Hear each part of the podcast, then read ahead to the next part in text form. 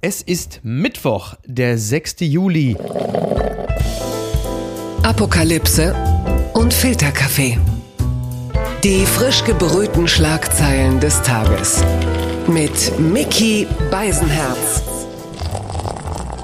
Einen wunderschönen Mittwochmorgen und herzlich willkommen zu Apokalypse und Filterkaffee, das News Omelette. Und auch heute blicken wir ein wenig auf die Schlagzeilen und Meldungen des Tages. Was ist wichtig? Was ist von Gesprächswert? Worüber lohnt es sich zu reden? Und das präsentiert von uns, die wir mittlerweile ja eigentlich nur noch ein jämmerliches Double, ein billiger Abklatsch sind von Jasmin Embarek und Markus Feldenkirchen. Aber es hilft ja nichts. Und das heute am Nationalen Tag des Brathähnchens.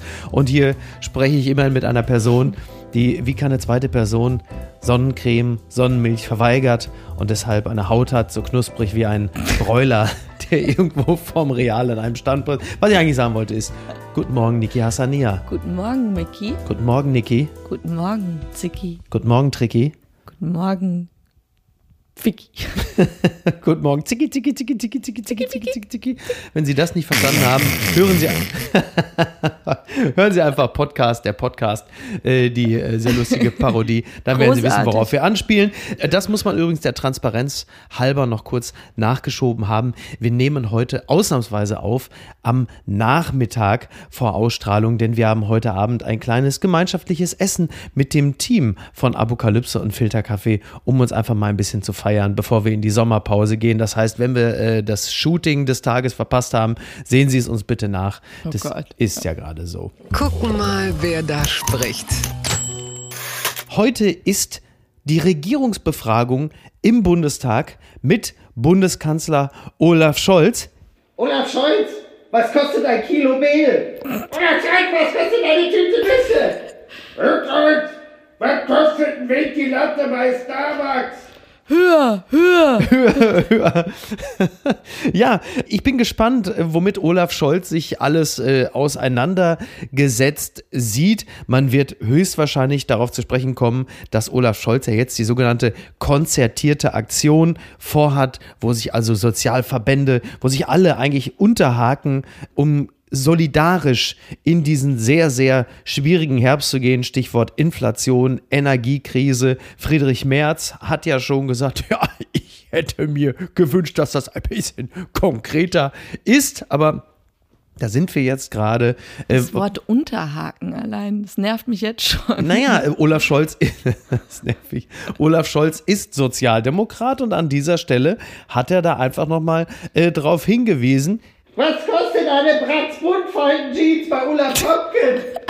Und ja, also es gibt noch mal Ulla jetzt, ja, der Bundestag geht ja jetzt auch zeitnah in die Sommerpause und da sind natürlich noch ein paar Sachen zu besprechen, auch unter anderem, dass ja jetzt Schweden und Finnland jetzt hochoffiziell in die NATO Herzlichen eingeführt Glückwunsch. werden. Herzlichen Glückwunsch. Und ja, bevor dann die Sommerpause vorbei ist und der sehr, sehr schwere Herbst vor der Tür steht, da gibt es natürlich klar noch einiges zu klären. Ja, aber was willst du also gerade bei dieser Energiegeschichte? Was gibt es da zu besprechen, außer irgendjemand muss Gas ran schaffen? so, Ja, es- und ja. solange es kein Gas gibt, ist es wirklich nur ein, ja, lass uns unterhaken, beten, pray to God. Ja. Das ist für mich wirklich wieder nur so eine Symbolaktion. Dieses Gefühl von, die machen was, die kümmern sich. Aber am Ja. Ende des Tages sollte man vielleicht realistisch sein und sagen, ihr könnt nichts machen. Naja, es, es gibt ja jetzt, genau, es gibt ja viele verschiedene Themen. Ne? Du hast das Thema Inflation, mangelnde Kaufkraft der Bürger und nur, dass jetzt Aldi und Co. das Fleisch billiger machen, äh, das kann es ja jetzt auch nicht sein, sondern da ist natürlich jetzt auch die Frage, werden jetzt die Hartz-IV-Sätze angehoben? Inwieweit äh, spielen da jetzt auch sag mal, die, die Tarifverbände mit, indem jetzt irgendwie die Löhne angehoben werden? Also da ist ja eine ganze Menge zu tun und da zeigt sich der Kanzler jetzt zumindest einmal beweglich. Das ist ja grundsätzlich erst äh, einmal gut. Olaf Scholz, wenn ich den Porsche Cayenne mit Sportpaket nehme, kann ich mir den Aufpreis leisten?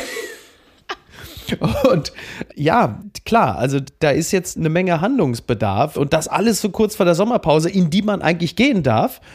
Und bevor man jetzt die Hochzeit von Christian Lindner besucht und Jasmin Embarek und Markus Feldenkirchen haben es ja schon angesprochen, da wird es dann auch einige, einige Bilder geben, ein bisschen Partystimmung. Aber generell Partystimmung, auch diese ganzen Treffen, wo sie stattfinden.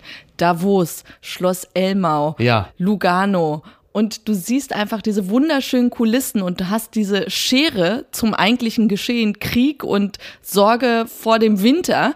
Und ich weiß nicht, also ich weiß auch gar nicht, wie, wie es dir damit geht, diese Angst vor dem Winter, weil alle Maßnahmen, Tempolimit und sonst was, äh, was das hat immer Scholz du, ja schon ausgeschlossen. Da musst du keine Angst haben, Niki. Gott. Was immer du machen willst, weniger Mhm. duschen gehen, nichts wird helfen, um für diesen Winter, also auf lange Sicht Ja. gerne, aber jetzt aktuell wird nichts helfen großartig, außer der Staat hilft den Menschen, indem sie einfach ganz viel Geld raushauen. Wo du es gerade angesprochen hast, eine Wohnungsgenossenschaft im sächsischen Diepoldiswalde verringert wegen drastisch gestiegener Energiepreise die Versorgung mit Warmwasser. Das entnehme ich hier NTV. In den Hauptnutzungszeiten am Morgen 4 bis 8, Mittag 11 bis 13 und abends 17 bis 21 Uhr bleibt es verfügbar. Nachts und in Zwischenzeiten kommt das Wasser kalt aus der Leitung. ja. Du hast ja schon gesagt, äh, dass du jetzt schon vermutest, es gibt schon diverse Testläufe. Ja, ich habe irgendwann mittags, bei uns wird das Wasser ja manchmal so heiß, dass man sich die Pfoten verbrennt. Mhm. Und da war es dann so lauwarm, wo ich wusste, okay, bei dem Wasser könnte ich jetzt wirklich auch nicht duschen gehen. Ja. Überlegte dann, ja, aber wer geht mittags duschen? Dann muss ich aber eben an Schichtarbeiter oder sei es jemand, der im Fitnessstudio Ja. gerade war und duschen muss. Oder in Scheiße geplumpst ist. Das nicht. ist das beste Beispiel überhaupt. Du sagtest, ja, wenn man zum Beispiel einfach in Scheiße gefallen ist, wo man sagt, ja, wem geht das nicht so? Wir grüßen natürlich alle in Berlin, da ist es vermutlich sehr regelmäßig Ja. auf den Bürgersteigen so, aber gut. Aber ich muss gestehen, diese ganze, was heißt Panikmache? Ich glaube, es ist einfach Realitätsansagen. Ja, ja. Und ich merke, dass bei mir wirklich so ein Missverhältnis Mhm. herrscht zu so alles normal. Und Ja. es kommt bei mir nicht an und ich frage mich, ob ich so Mhm.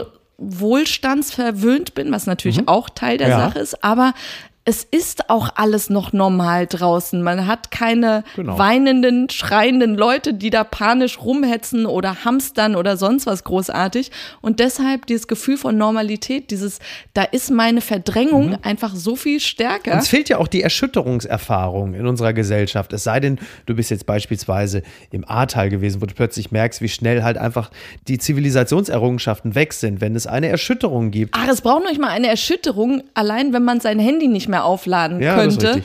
Das, würde für mich, glaube ich, schon reichen, dass eine Zivilisation komplett sofort. zusammenbricht. Ja. Ja. Ja. Und das ist eben noch nicht bei mir der Fall. Und wirklich, ich weiß nicht, ob das Gottvertrauen ist als Atheistin, aber das Gefühl von, das wird schon alles. Irgendwie wird das schon. Mhm. Ja, weil wir sind ja von den äh, Regierungen ja dann doch weitestgehend immer gepampert worden. Und äh, das war ja auch zu Zeiten, ohne jetzt nicht zu weit zurückzugehen, aber auch zu Zeiten der Eurokrise. Mutti Merkel ist irgendwo äh, nach Europa quasi, wo war sie dann? In Brüssel, ne? Ist dann nach Brüssel, dann kam sie wieder zurück, irgendwann nachts komplett kaputt. Ja, aber Geld ist sicher. Ja, Und sowas- Corona, war klar. Kurzarbeitergeld, das ist ja. alles Luxus, den Genau. wir haben. Und ja. jetzt ist irgendwann plötzlich der Speicher leer. Putin, Pu- Putin dreht uns das Gas ab. Kann man, Pu- Putin, Annalena kann er auch nichts machen und ja. So, und das, das, das kann dann halt einfach passieren, wenn der Speicher leer ist. Ne? Und all das wird heute nochmal zu klären sein. Olaf Scholz, wenn ich mich scheiden lasse, was kostet mich die alte monatlich? Blattgold. Ukraine-Konferenz, sieben Prinzipien für Wiederaufbau. Das zitiert das Handelsblatt. Die Ukraine hat sich mit internationalen Partnern auf sieben Prinzipien für den Wiederaufbau des kriegszerstörten Landes geeinigt. Zitat, dies ist der Beginn eines langen Prozesses, sagte der Schweizer Präsident Ignacio Cassis, Gastgeber der Konferenz mit rund 1000 Teilnehmern in Lugano im Kanton Tessin. Da haben äh, viele von uns ihr Häuschen. Und jetzt wird halt eben gerade dort darüber gesprochen und befunden, oder es wurde zumindest, äh, wie man die Ukraine wieder aufbaut. Da hat ja Präsident Zelensky gesagt, 750 Milliarden werden für den Wiederaufbau gebraucht. Das Geld soll unter anderem und vorrangig von Oligarchen kommen. Äh, ist ja für uns mal beruhigend, da müssen wir es zumindest nicht bezahlen. Nichtsdestotrotz, da ist bei mir so, also natürlich ist es, wir alle wünschen uns die Ukraine wieder aufzubauen, zumindest die meisten von uns. Nur es kommt einem so wahnsinnig verfrüht vor, weil man sagt, also jetzt mal ganz pragmatisch gesagt, sag mal, wollt ihr nicht erstmal den Krieg beenden? Wollen wir die Ukraine nicht erstmal als Land, als souveränen Staat retten, Ja. dass es die Ukraine überhaupt noch gibt? Und ich weiß, der Vorwurf immer, dass es keinen Plan gibt Mhm. auf lange Sicht und, und das ist immer berechtigt. Ja. Aber gleichzeitig zumindest die Gewissheit, dass die Ukraine noch bestehen wird und existieren wird in der Form, wie man sie kannte, Ja. das sollte man doch erstmal sicherstellen und dafür Pläne haben. Mhm. Und ähm, ich fand auch interessant diese NTV-Befragung, wie es bei den Deutschen aussieht für oder gegen Ja. Waffenlieferungen. Genau. Und du merkst, die Tendenz ist sinkend, also Mhm. die Zustimmung, Waffen in die Ukraine zu Ja. liefern, geht langsam runter, ist, Mhm. wird aber immer noch befürwortet vom Großteil der Deutschen. Die Mehrheit ist immer noch dafür.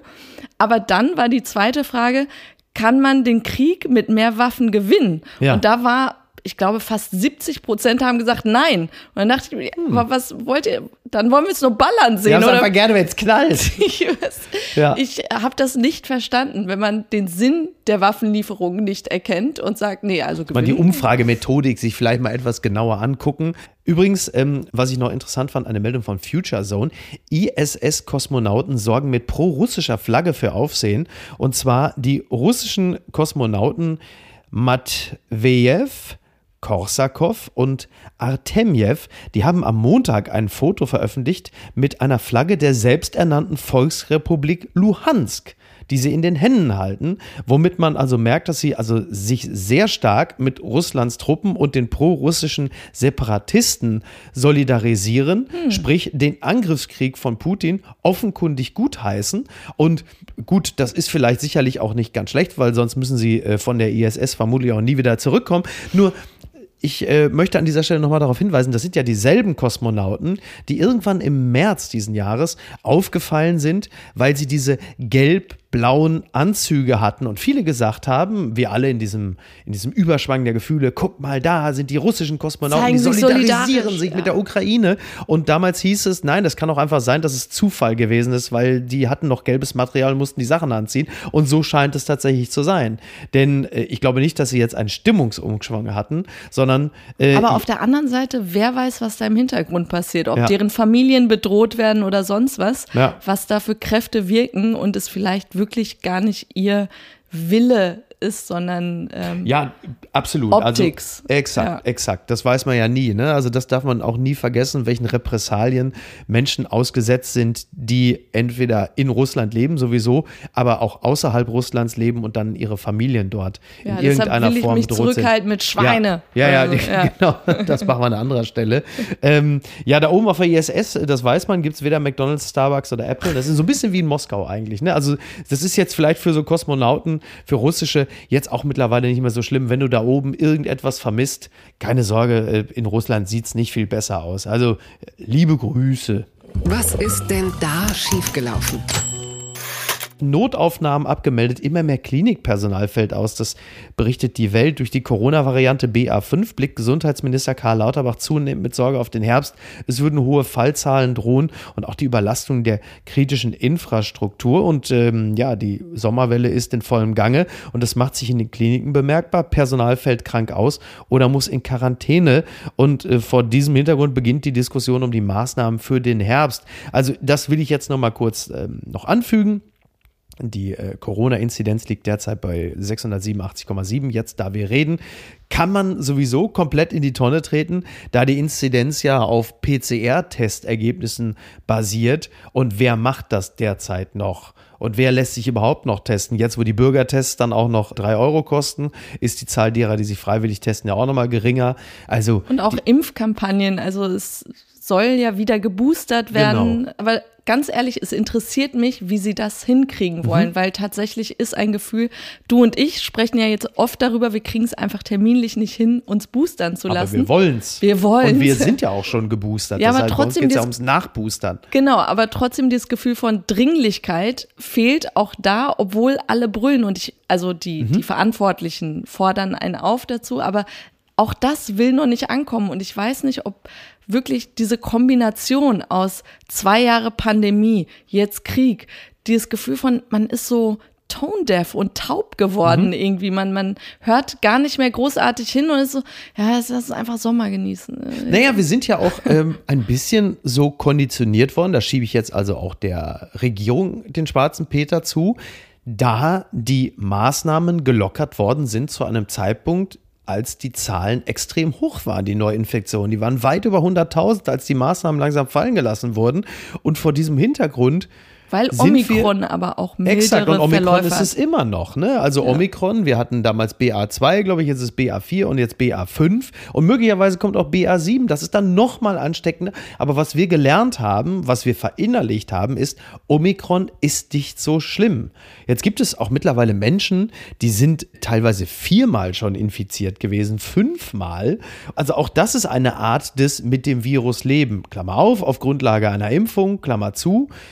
Aber ich habe auch mal so, also jetzt natürlich die totale Laienmeinung, aber ich blicke gar nicht mehr so sorgenvoll in den Herbst und auf die Herbstwelle, weil die ist ja im Grunde genommen schon fort, übrigens auch so ein bisschen wie die Temperaturen im Juni, die viel zu heiß sind, ist die Welle jetzt auch schon viel zu früh da. Und äh, auch hier steigt es halt einfach unverhältnismäßig an. Aber, auch dieses Vertrauen, was man in die Regierung hat, ja, dieses, was gesagt wird und dass Ja. Worte etwas bedeuten.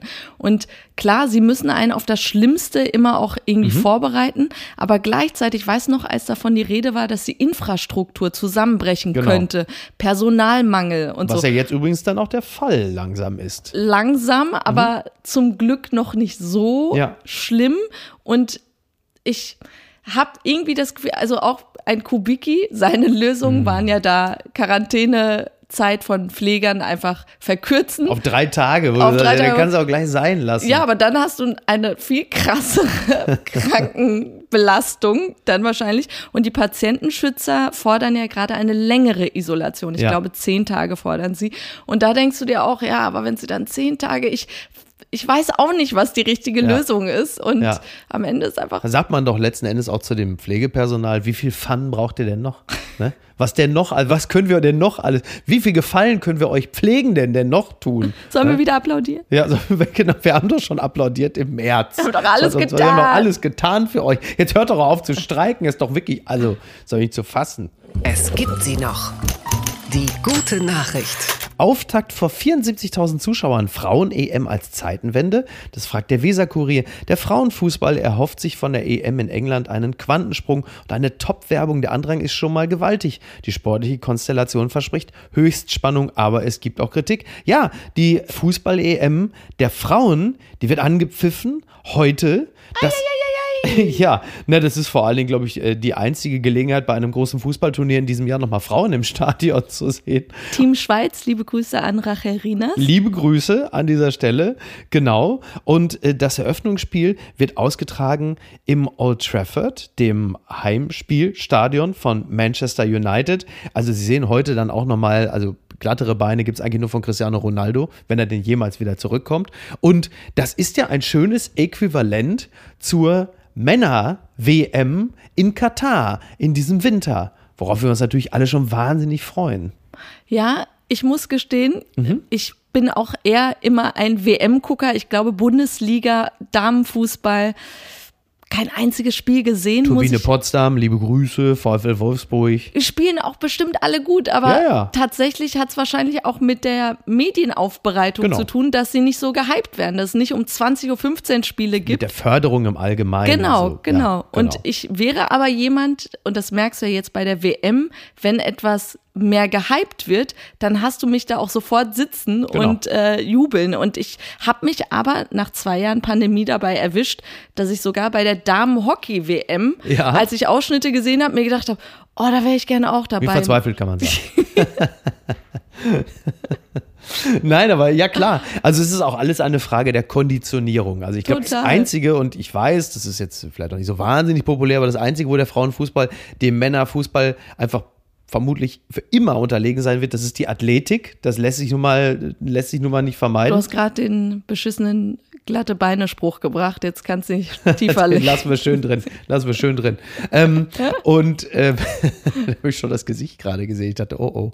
Nein, aber taktisch, spielerisch, äh, was denn da? Alles, alles. Also merkst du, wie ich mich hier um Kopf und Kragen rede? Mach das nächste Thema. Du wolltest gar nicht gucken. Ich habe mich hier so ins Zeug gelegt. Jetzt fällt mir Mein was- Gott. Mein Gott. Wie kann man mir nur so in den Rücken fallen? Die gute Tat des Tages.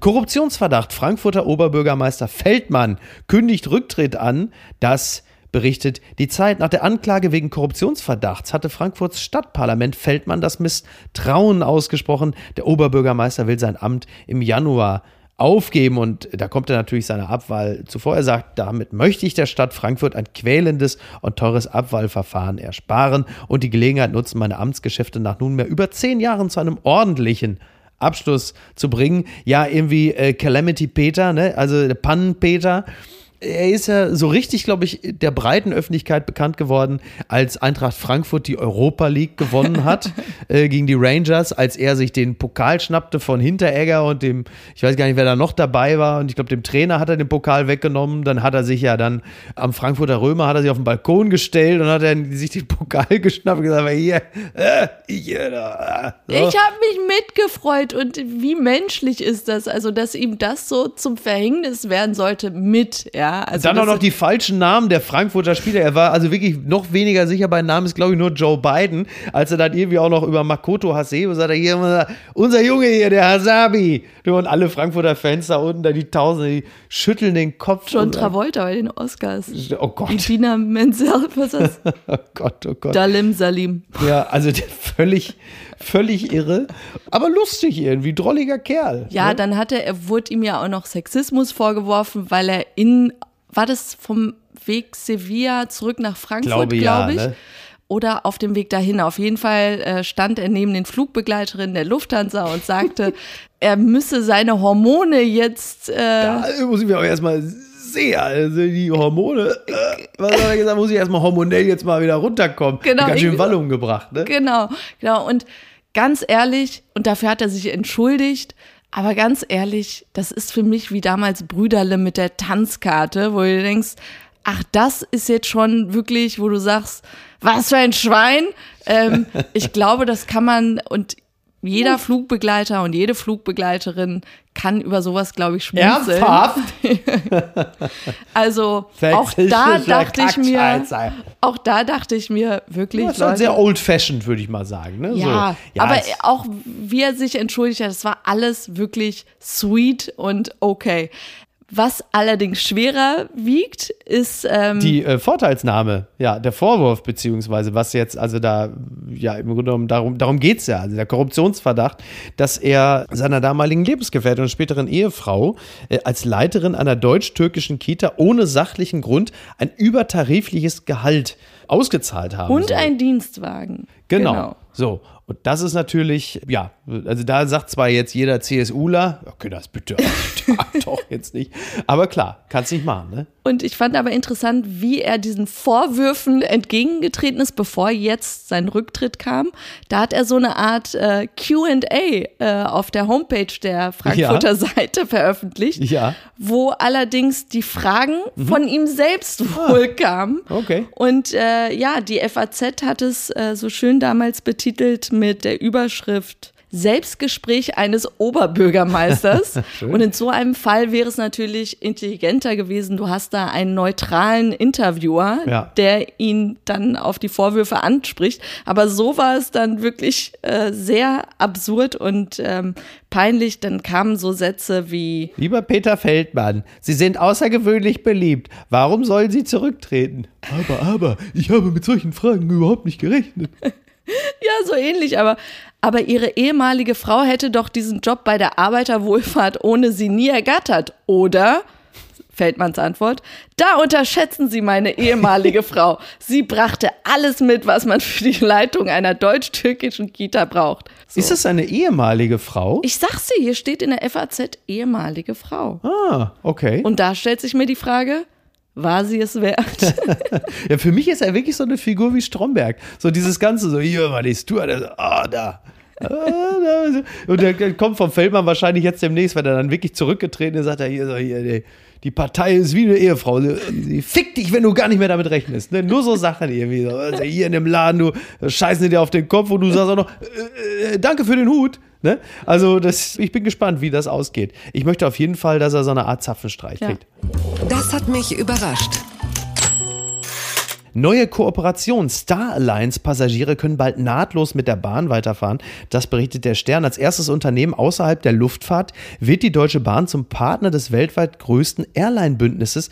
Der Termin für den Start der Zusammenarbeit steht bereits fest. Also es will sagen, du kannst mit dem Kauf eines Tickets für die Star Alliance, also Lufthansa, kannst du nahtlos von einer Lufthansa-Maschine sofort in die Deutsche Bahn. Nahtlos finde ich in dem Zusammenhang natürlich wahnsinnig witzig. Also es wird hier gesagt, der Bahnvorstand sagt, man kann also bei Strecken wie zum Beispiel Mannheim, Melbourne oder Freiburg, Singapur, äh, dann braucht man nur noch ein Ticket. Und das ist also Lufthansa und Deutsche Bahn derzeit. Das ist für mich so nahtlos wie der Typ, der vor dem Bienenschwarm flüchtet äh, und beim Sprung in den Fluss dann von Piranhas gefressen wird. Halt die Also- Klappe.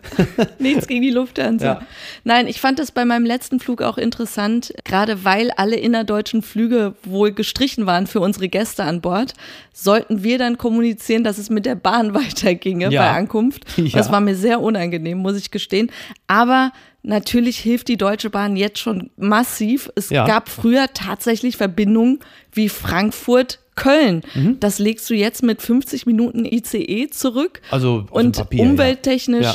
war das wirklich einfach nicht mehr. Naja, und, und, zu und das ist ja eine Erfahrung, die jetzt in diesem Sommer ja wirklich wahnsinnig viele gemacht haben, die jetzt zum Beispiel fliegen wollten von Hamburg nach München. Und dann hat man quasi Hamburg-München gebucht und fährt dann mit der Bahn. Und zwar, weil man am Flughafen ankommt und das heißt, äh, ist nicht. So, also du hast sehr wenig Flug in diesem Ticket, Mhm. aber relativ viel Bahn. Das muss man, muss man dazu sagen. Aber ich finde es natürlich absolut, absolut Klasse. klasse. Bitte empören Sie sich jetzt. Ja, das will ich nur kurz vermerkt haben. Heute ist das traditionelle Stiertreiben in Pamplona. Endlich wieder vom 6. bis zum 14. Juli. Ne? So ein Stier, der so mit, naja, sagen wir mal, 550 bis 700 Kilo, da bringt er ja auf die Waage und der wird immerhin 25 km/h schnell und du musst dann die 825 Meter schaffen. Also vor dem Stier weg. Das finde ich auch interessant. Also die letzten Jahre ist ja diese Stierhatz in Pamplona Corona-bedingt ausgefallen. Also zum Schutz der Leute, die ansonsten freiwillig einen Wettlauf mit einem Stier wagen, finde ich eigentlich auch fasziniert. Also regelmäßig gibt es ja auch immer ein, zwei, die dann wirklich das Horn einmal direkt durch die Poperze gejagt kriegen und das Mitleid hält sich in Grenzen. Dass es das aber echt überhaupt noch Wahnsinn, heute ne? gibt. Gell? Diese barbarischen Bräuche. Und also, wie enden die Stiere? Sterben doch Ja, am dann. Ende werden sie von irgendeinem dann abgestochen oder so. Also, Hat mir das mit den Pferden beim Fünfkampf jetzt nicht erledigt? Jetzt demnächst machen Stiere. Man muss auf Stieren reiten oder irgendwie sowas. Twitter 280 Zeichen Wahnsinn. einem Account namens Andrew Kimmel habe ich einen interessanten Tweet entnommen.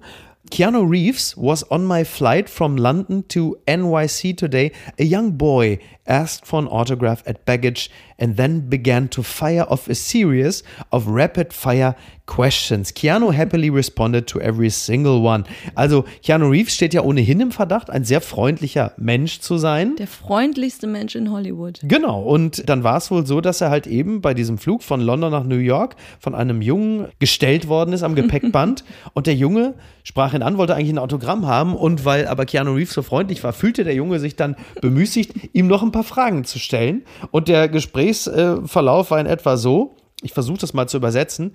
Ähm, warum warst du in London? Ich habe eine ähm, Dokumentation gefilmt. Ich habe online gesehen, du warst beim Grand Prix. Ja, der Grand Prix. Bist du selber gefahren? Nein, nein, also nicht, äh, nicht Formel 1. Aber ich äh, mag gerne Motorräder. Lebst du in New York? Ich lebe in Los Angeles. Wie lange bleibst du in New York? Äh, vier Tage, nein, äh, fünf. Fünf Tage. Warum bist du in New York? äh, ich werde mir eine Broadway-Show ansehen. Welche Broadway-Show? American Buffalo, David Mamet. Wo übernachtest du in New York? In Midtown. By this time, the kid was running out of questions, so Keanu started grilling him.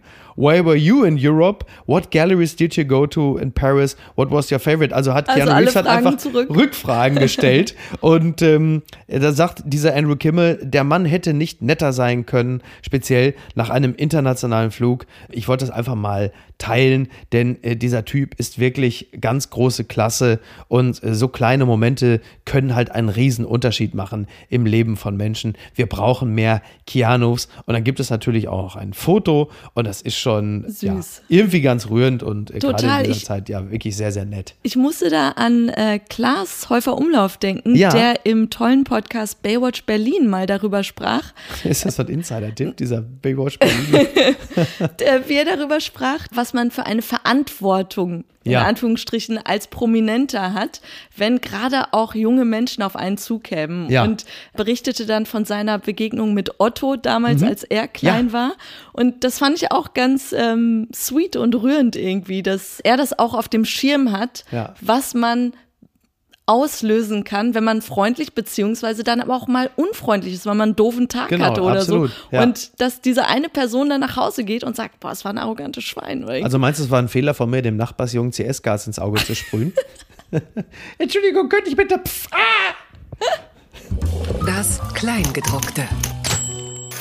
Crosby, Stills and Nash return to Spotify after Joe Rogan protest. Das berichtet Variety. Das hat man vielleicht noch in Erinnerung. Das war im Januar, Ende Januar so, dass aufgrund der Corona Aussagen von Joe Rogan in seinem Podcast, die von vielen als Missinformation gedeutet wurden. als gefährlich. Als gefährlich, das darf man nicht vergessen. False Balance, gefährlich, wem so eine Plattform. Also Joe Rogan ist ja ein US-Podcaster, der erfolgreichste Podcaster der Welt und er hat sehr viele Menschen dort zum Gespräch und hat einen 100 Millionen Dollar Vertrag exklusiv bei Spotify. Genau, und weil dort aber halt eben auch so manche Missinformation gespreadet wurde und das dann ruchbar wurde, beziehungsweise sich da, es baute sich immer mehr Ärger darum auf und dann zogen Menschen wie zum Beispiel Joni Mitchell, dann Neil Young und halt eben dann die Musiker Crosby, Stills, Nash Young ihre Musik von Spotify aus Protest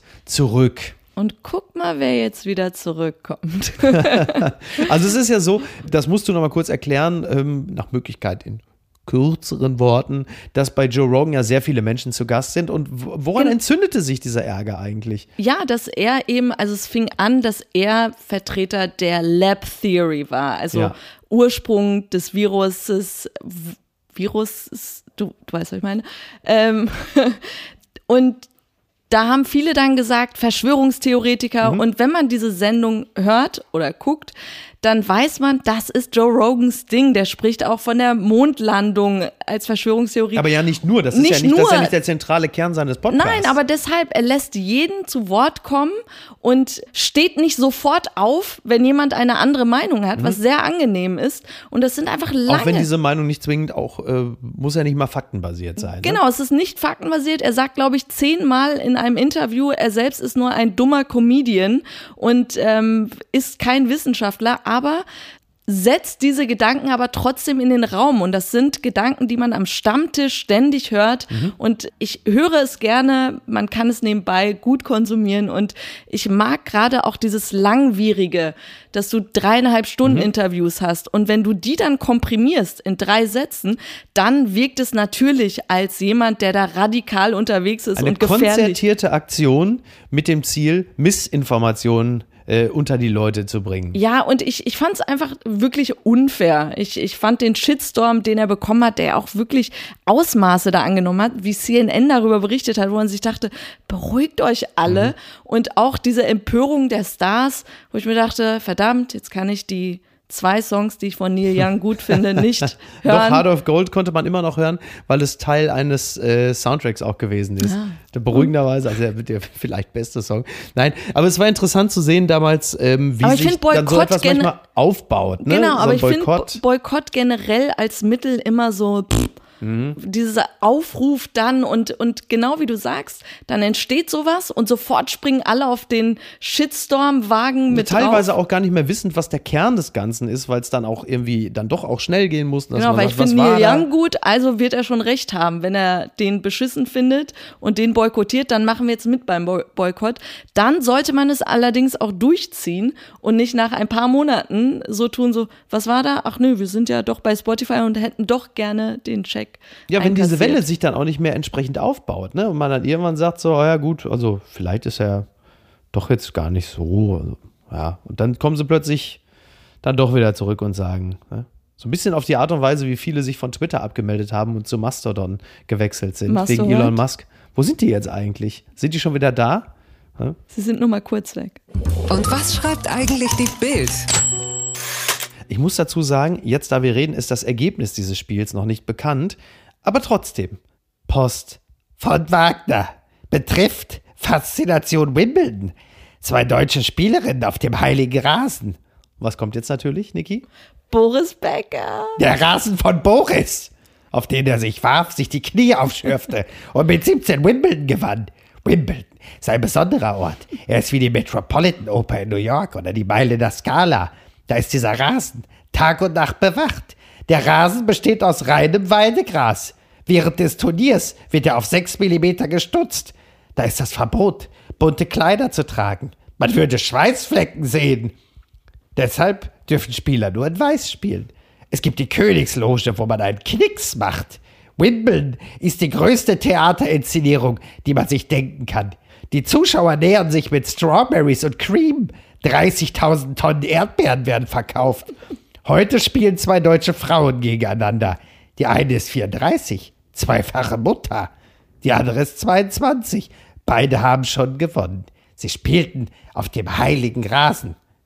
Dem Rasen von Boris. Gut, das habe ich dazu erfunden. Herzlichst, Ihr Franz Josef Wagner. Das war vielleicht die informativste Post von Wagner aller Zeiten, oder? Ja, das mit Strawberries and Cream wusste ich nicht, das mit den weißen Shirts, ja. Ja, also der kann sich Joe Rogan mal ein Beispiel von Wagner nehmen, wie viel Information auch Ja. man in seinem kleinen Segment so verbreiten Und kann. wie wenig Fokus auf diese zwei Protagonistinnen. Tatsächlich eines Mutter. Übrigens, Niki, das ist für dich vielleicht noch ganz interessant. Äh, angeblich lässt Mats Hummels sich scheiden von Kathi Hummels. Das wollte ich dir nur noch gesagt haben. Oh nein. Aber vielleicht Ich habe das Foto noch in meinem Fotospeicher, wie ich damals am Rande dieser Talksendung ein Foto von dir und Mats Hummels machen sollte. An den Hals hast du dich ihm geworfen. An den Hals, sage ich. Ja, das stimmt. Ja, das stimmt. so, wir gehen jetzt äh, ein bisschen essen. Und zwar mit unserem Team, um uns auch mal ein bisschen zu bedanken für die fantastischen Leistungen innerhalb alleine der letzten zwölf Monate wieder. Beste Team Und dieses Team besteht unter anderem aus Hanna Marahiel, Laura Pohl, Niki Fränking, Lara Schneider, Mia Becker, Rebecca Himmerich, Christian Pfeiffer, Bettina Rust, Konstantin Seidenstücker, ja natürlich auch Schmidti, Thomas Schmidt, der Schmidti. irgendwie ein bisschen den Anstoß zu dem Ganzen gegeben hat. Und, ich zitiere an dieser Stelle, die Irritation von Bettina Rust, Tobias Baukage. Jedes Mal, wenn sie es sagt, als würde sie sagen, wieso ist der denn da? Was? Tobias Baukage. Also, vielen Dank Wir allen. lieben euch. Wir wünschen euch einen schönen Tag. Macht's gut. Bleibt gesund. Bis Tschüss. Lieber Olaf Scholz, wann kommt Boris aus dem Gefängnis? Apokalypse und Filtercafé ist eine Studio Bummens Produktion mit freundlicher Unterstützung der Florida Entertainment. Redaktion Niki Hassania. Executive Producer Tobias Baukhage. Produktion Hanna Marahiel. Ton und Schnitt Niki Fränking. Neue Episoden gibt es immer montags, mittwochs, freitags und samstags. Überall, wo es Podcasts gibt. Stimme der Vernunft und unerreicht gute Sprecherin der Rubriken Bettina Rust. Die Studio Bummens Podcast-Empfehlung. Hallo, ich bin Jan Müller. Seit 2019 mache ich meinen Podcast Reflektor. Es geht um Musik und um die Geschichten hinter der Musik. Ich selbst spiele bei Tokotronic. Ich weiß, was es bedeutet, Musik zu machen, in einer Band zu spielen, Alben aufzunehmen und auf Tour zu sein. Ich kenne alle Facetten, die sich mit diesem Beruf verbinden. Drama und Euphorie. Und genau darüber spreche ich mit meinen Gästen bei Reflektor. Was verbindet uns? Was unterscheidet uns? Reflektor gibt euch einen Blick hinter die Kulissen der Musikwelt, den ihr sonst nirgendwo bekommt. Die Liste der Menschen, mit denen ich bereits sprach, ist lang. Deichkind, Campino, Jens Rachut, Doro Pesch, Judith Holofernes, Casper, Igor Levitt, Haftbefehl, Esther Bejarano, Charlie Hübner und viele, viele mehr. Am 14. März ist die Winterpause zu Ende. Dann geht es weiter mit neuen Gästen, jeden Freitag. Ich freue mich drauf und ich freue mich auf euch. Wer nicht so lange warten möchte, der kann sich im Club Reflektor ganz besondere exklusive Folgen anhören. Hört gerne rein bei steadyhq.com. Music is a healing force of the universe. Reflektor, der Musikpodcast. Wir hören uns ab dem 14. März. Euer Jan Müller.